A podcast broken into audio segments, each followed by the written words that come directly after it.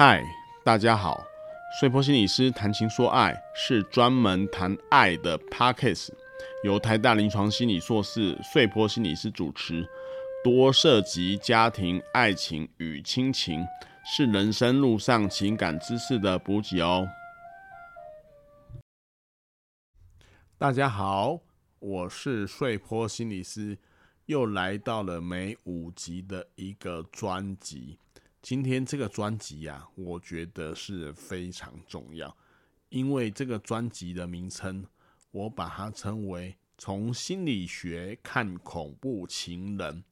从心理学看恐怖情人，没错，就是你谈恋爱的时候，时时要提防对方是不是个恐怖情人的这样的概念。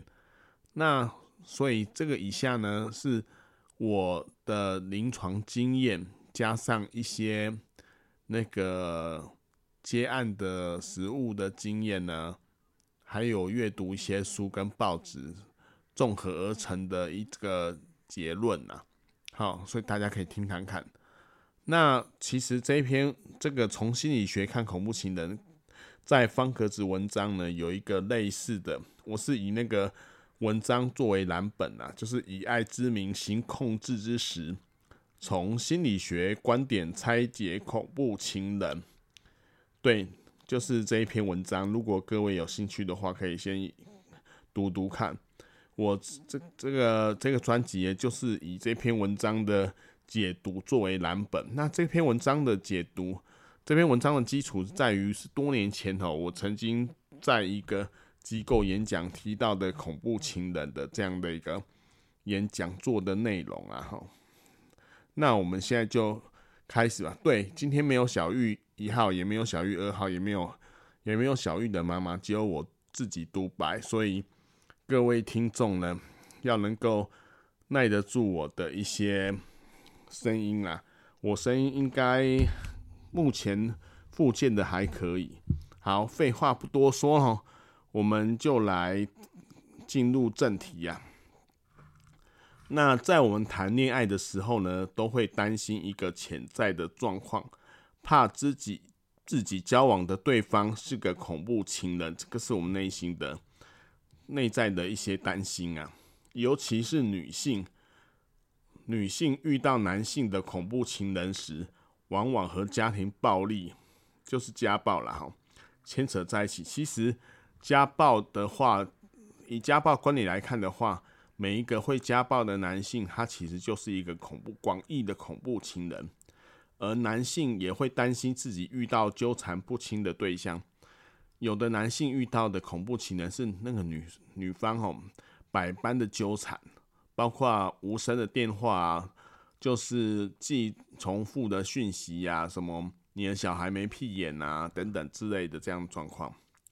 那所以我们今天要谈恐怖情人呢，我就要。先定义一下什么是恐怖情人呢？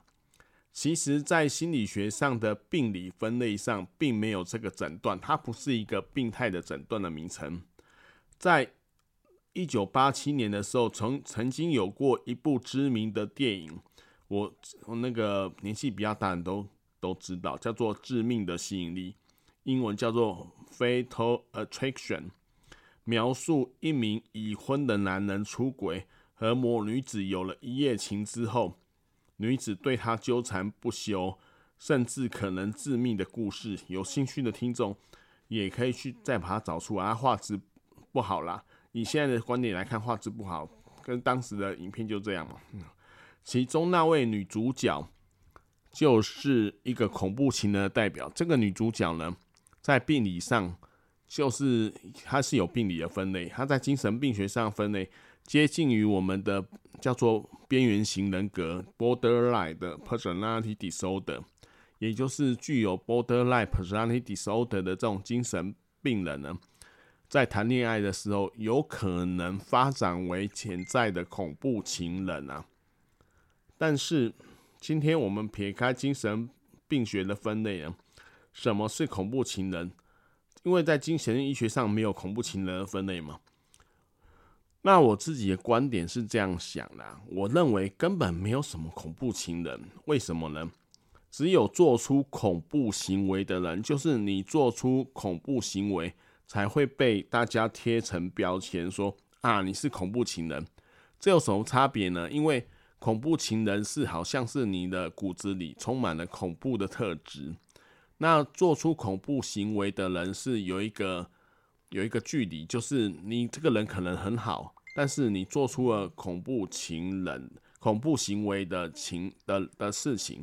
所以你被称作为恐怖情人，这是不太一样。一个是把你的人格恐怖化，就是你的人格中有恐怖，我是不太赞成这个观点。我是认为，觉得温文儒雅的人，或者觉得在我的的临床观察上，有很多的人啊，他在一种状况或者某种状况的时候，就会做出恐怖行为，那时候他就化身为我们认知的恐怖情人啊。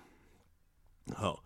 那这个观点呢，就是会带来一些弹性，就是人的状态呢都可以改变，但是在某个状态下，他的大脑充斥着恐怖行为的状态，表现出来的就是恐怖情人。好，这个是一个很根本的观点，很根本的观念啊，大家可以参考看看。我是觉得还不错啦。那也就是没有什么叫做安全的对象。就是都有可能有会发展出有种某种状态，可能会做出恐怖行为，只是几率的高低而已。尤其你会注意到，恐怖情人的前身往往被他的伴侣描述成一个深情爱他的人，爱着他的，这很常见呢。就是就是说，他觉得他他的伴侣很爱他，然后在前一段，然后爱的。只有他唯一，可是当他翻脸的时候，就把他给快打死了。好，但是后来发生一些事情，导致由爱生恨，越只越觉得对自己爱对方的人，在失去人我的界限之后，做出了恐怖行为，而成为恐怖情人。这个齁，我在方格子也有一篇文章，叫做《爱跟恨》，它的本质是一样，但是只是方向相反而已。就是爱跟恨，它的方向相反，爱恨本一家，只是方向相反而已。这篇文章大家可以看一看，它不是一个线的两端，是爱，然后变成不爱，然后再恨，而是爱有可能一夕之间，一夕之间转成恨，那方向相反。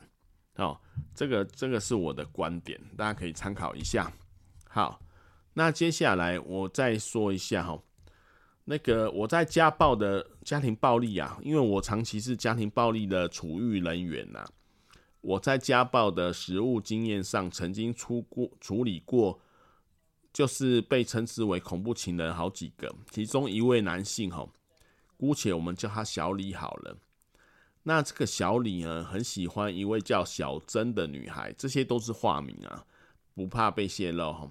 那曾经两个人约出来吃过饭，手牵手，也成为男女朋友。但小珍后来觉得小李哈不适合她，于是就和他提分手。那这个小李呢，在和小珍分手后，越确定自己很喜爱小珍呐，但是小珍却相反，因为觉得小李呢太过热情了，又管得很多。什么叫管得很多？常常都是你去哪边。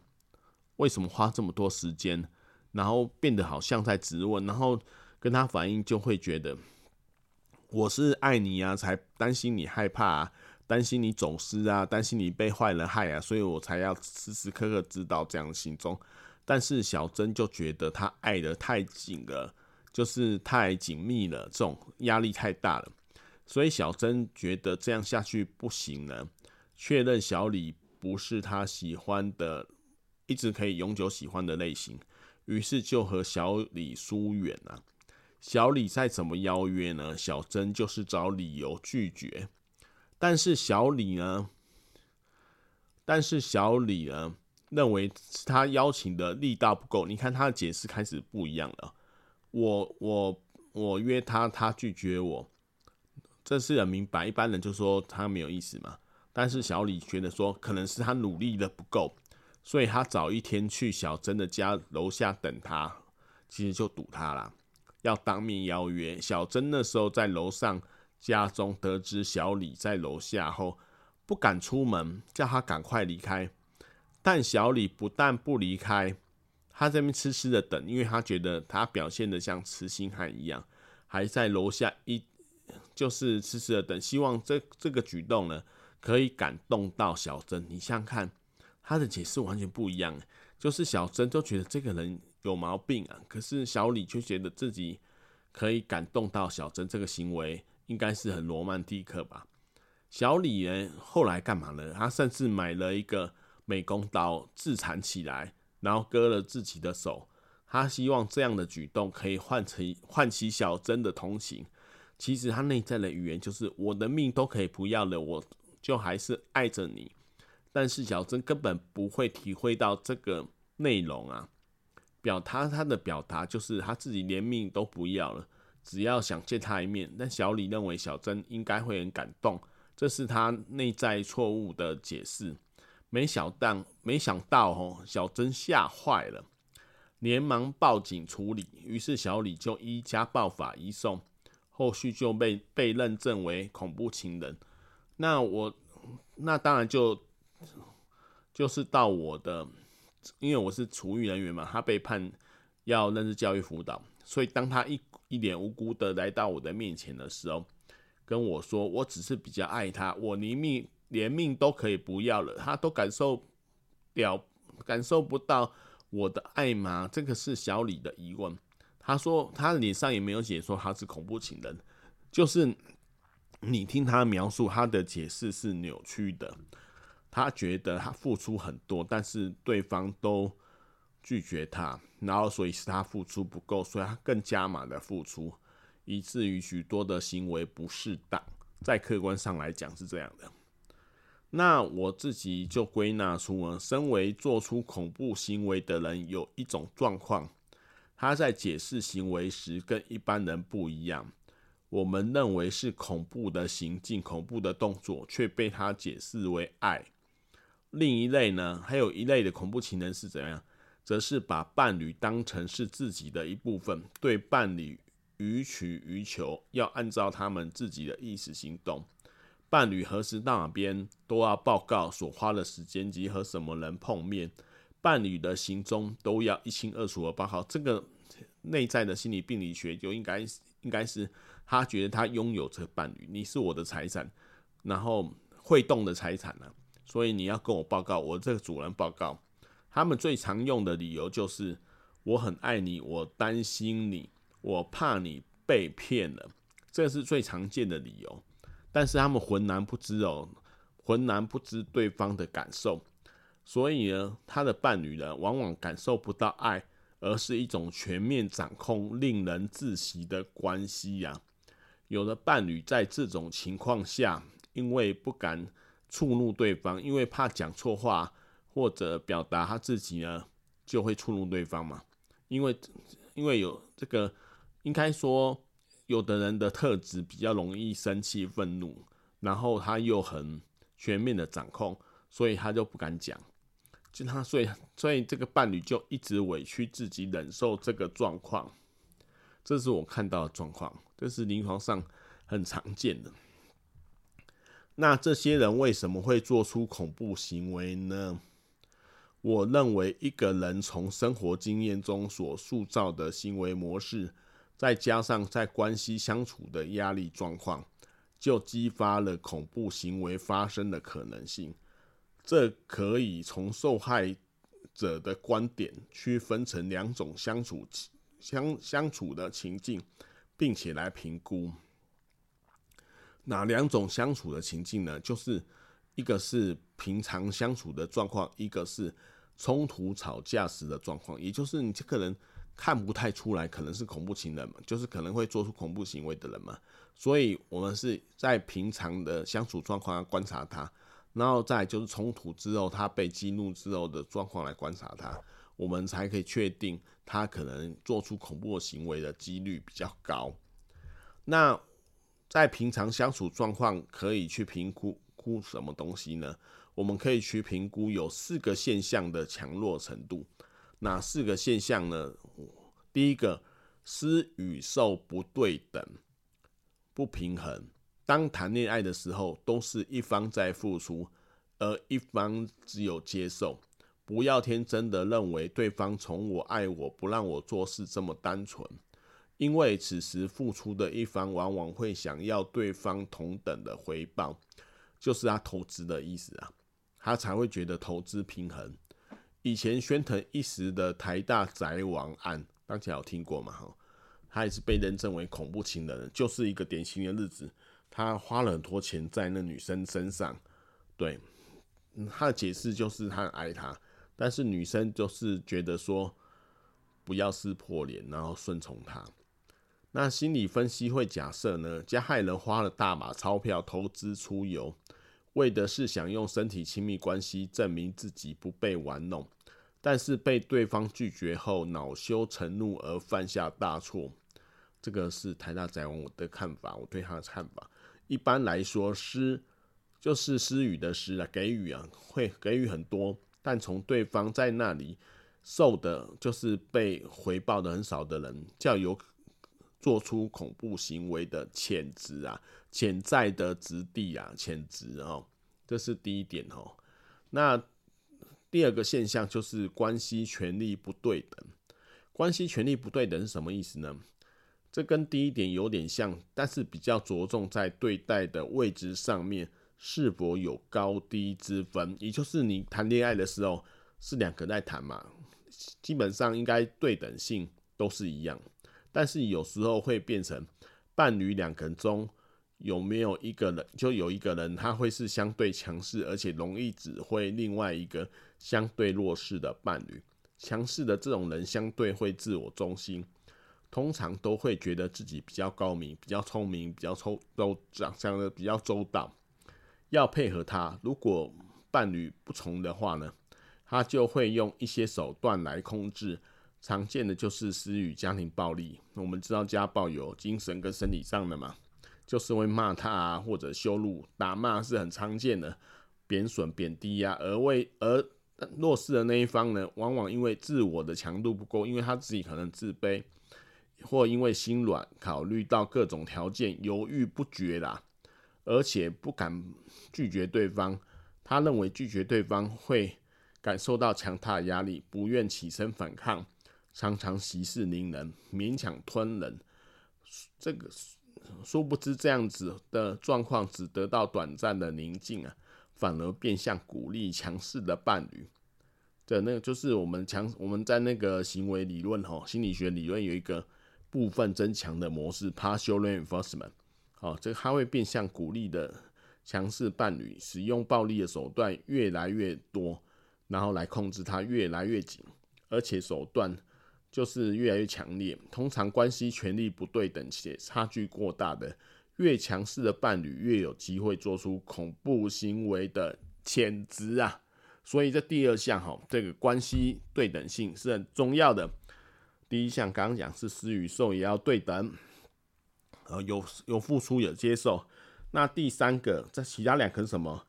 第三个是伴侣对待个人隐私及自由尊重程度。现在很多状况都是把手机拿起来就看了，其实这都是隐损害了隐私权，在法律上可以这样说。这就是就是我是你，好像觉得我是你最爱的人，我有什么不可以检查你的手机？那有的人会以为成为伴侣呢，甚至结婚，对方就是我的，这是一个拥有权的概念哈。但是这并不适当，所以他就不尊重对方的隐私及自由。当他怀有疑虑，就会侵侵犯伴侣的隐私，限制伴侣的自由。比如说看手机，这我刚刚看过，或者要求你不准出去工作，这个常常在。外籍配偶身上，有的男性就是说，你不准出去工作，越是不尊重伴侣的人，越有可能跨跨越人我界限而做出恐怖行为。这都是平常状况，你要记得。所以第三个状况是伴侣对待个人隐私及自由尊重程度，有没有让你很自由，有没有尊重到你，然后对待你的隐私是不是尊重呢？是不是要经过你的允许呢？这很重要。那第四个，最后就是是否固执在两个人一定要在一起，而不能失去彼此。这个也很重要，因为呢，现在哦，就是如果你去看韩剧啊，或者是一些连续剧，他们有时候都会强调一个，我们的姻缘是上天注定的，会相信这个，就是我们在一起是上天注定的。哦，那如果你有这样的信念，是很危险的，因为你会觉得他就是你的，你就是他的，然后配成一对。就像是寻找失落的另一半这样子。那我们知道呢，爱情是可能成功，也可能失败。在我们谈恋爱的时候，我们不能强迫伴侣一定要成为我们的听众、我的观众。在一起的关系具有两人一起的整体性，也包含个别性啊。也就是说，我们虽然是一群，但是我跟你还有一些个别性。是相互归属，而不是捆绑在一起。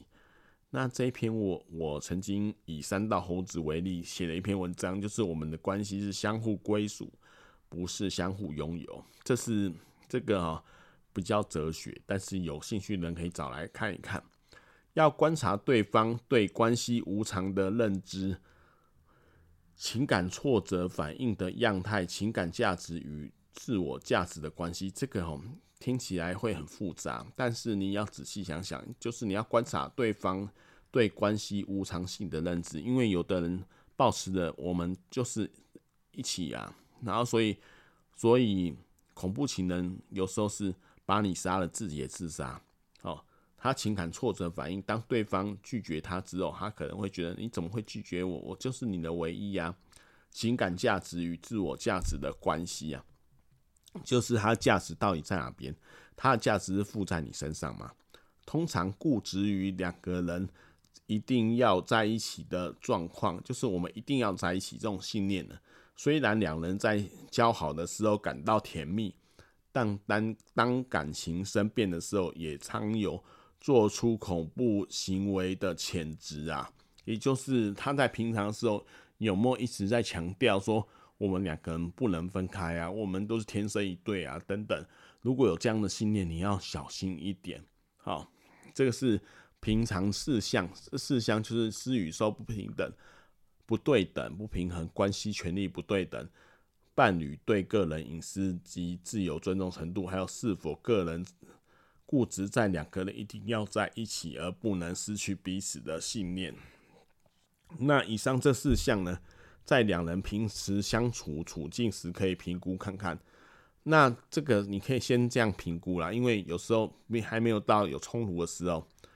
那在看两人相处状态的时候，更容易评估，因为在两人相处的时候，就有可能会激发这种恐怖行为嘛。那这个几率大小就要评，就我们就是要来评估。那这边呢，就有七个方面的评估，要注注意自身安全，七个方面的评估。这七个方面呢，我我来讲。第一个就是情感情绪的易变性如何，对方的情绪是不是容易改变呢？尤其是否有没有暴怒的状况？就是我们起冲突的时候，我们有时候我们交往谈恋爱，有时候观点不合嘛，一定会起冲突。那对方会不会有暴怒的状况？我们知道，当我们吵架的时候，大家各有各的道理，也常会遭到对方的拒绝。如果因此而暴怒的话，表示这个人不太能接受不同意见，而且反应强度已远超过一般人的程度，有做出恐怖行为的潜在之地、潜质啊、几率啊，以泄他心头之恨，这个是一个啊。第二个，看他是否被激发成出怨恨心态。这个怨恨心态，这个这四个字哦，是我。我的概念呐、我我定义的那怨恨心态是什么呢？我这边的怨恨心态主要是由怨恨组成的的四种要素啦。但怨恨通常不是原发反应，不是说它一定是原发反应，可分为四项，就是因为才才衍生愤怒反应。他们分别是他觉得被轻轻视感，他觉得嫉妒，他觉得伤心，他觉得焦虑。也就是被轻视感、嫉妒、伤心、焦虑会组成愤怒，然后变成怨恨心态，怨恨对方。那被轻视感呢，主要是对方认为自己被伴侣玩弄、轻视，而心中受伤，继而产生了愤怒，这个很可怕，所以有可能做出报复的行为啦。那嫉妒呢？是什么？嫉妒是因为他感觉到那个，感到自己被别人比较，比如说伴侣说：“你怎么不如谁啊？你怎么不如？你现在我嫁给你，怎么不如谁？我早知道我嫁给他。”我像这个，这个就很刺激呀。哦，有时候就会激发那个人突然变成恐怖情人、恐怖行为。比如说呢，或者说他认为伴侣有其他可能的追求者，也有可能，这个是嫉妒。那自己的地位就感到被威胁嘛，因此产生恐怖行为的想法。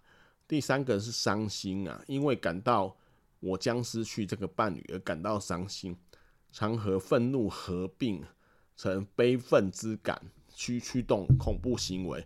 第四个是焦虑啊，主要是感到自己将被伴侣抛弃啊，因而触发了恐怖行为。这是第二项我们要评估的。第一项情绪情绪易变性如何？第二项是不是被激发出怨恨心态？那第三项就是我们要评估可能做出恐怖行为的人有没有相关的辅导及协助资源。比如说呢，他已经有求助于学校的辅导老师啊，有他旁边有些人好朋友会劝他，这就比较不会做出恐怖行为啦。那一般来说呢，当他被伴侣拒绝事情而感觉到受伤的时候，如果有相关的辅导及协助资源，比较不会走上报复性的恐怖行为啊。这是第三点。第四点的评估是说，我们评估可能做出恐怖行为的人，在冲突时的反应作为是否强化或消减他的愤愤怨恨心态。也就是说，他们冲突的时候，他他的反应呢，是不是会强化他的怨恨心态？或者是不会，比如说我举一个例子，比如说他是拒绝沟通的，或是开放沟通的。前者呢，如果他拒绝沟通的，让他沉浸在怨恨心态，而让自己感觉到受害者，而有报复的行为动机啊，易产生恐怖行为啊。好，这个是这样。那当然，在我的实务经验上，也有曾经有过一个例子，就是他是怎么样，他是。跟他的伴侣呛声，因为吵架了嘛。然后伴侣说：“你来呀，我就家暴法。”事后他就更、更、更说：“好，我就过去。”然后就把他杀了，就是很冲动的玛莎。就是那个，其实我们都是要做冷却啦，就是冲突反应的时候，对方的作为我们要冷却他。那因为我们的对待有时候会激发他的冲动，这个也要注意。好，第五个，我们要评估可能做出恐怖行为的人。目前是否使用会改变精神状态的酒精药品等？比如说呢，这些人正在使用酒精药品，可能会趁着酒精或药品的作用，触发一些恐怖行为。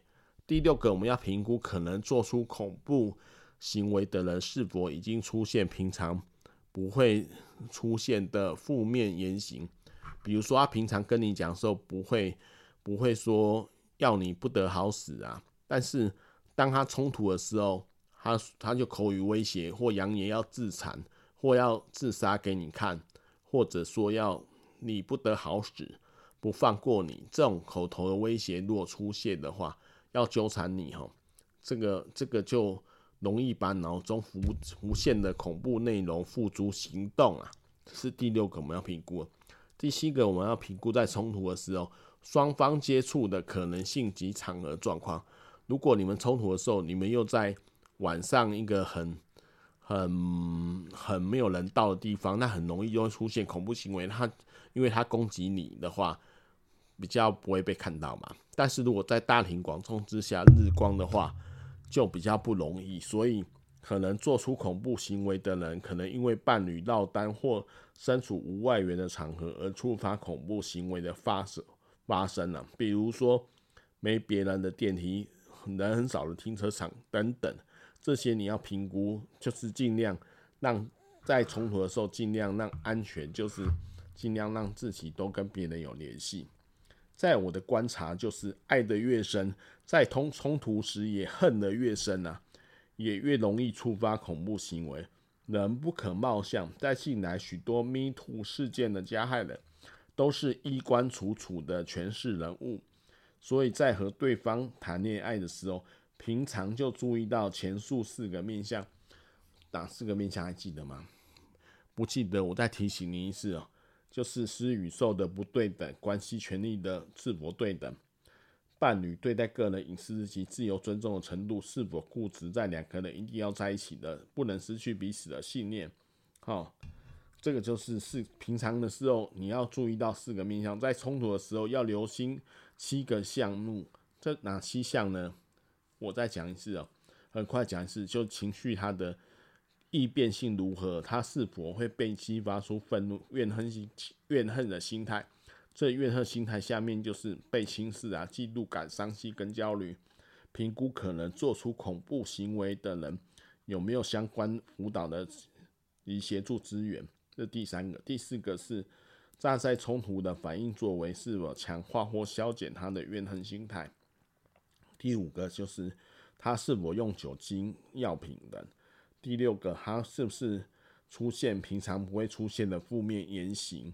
好，第七个，评估双方接触的可能性及场合的状场合的状况，在冲突的时候你要留心这七项，就可以避免伴侣出现对你做出恐怖行为的几率。这是我个人的看法。我觉得今天这个专题哦很实用，那任何谈恋爱的人或者结婚后跟伴侣关系哦。害怕他的状况都可以去运用一下，那就是上述我提到的，平常观察四个面相，冲突观察七个面相，那你就比较安全。今天我的专题呢就到这边，时间有比较长一点，差不多三十二分钟啊，那就是我们就下次见哦，拜拜。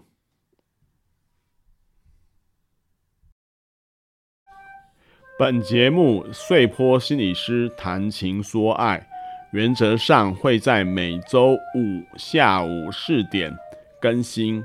欢迎做我们的干爸干妈，抖累我们的节目，让我们的制作可以持续下去哦。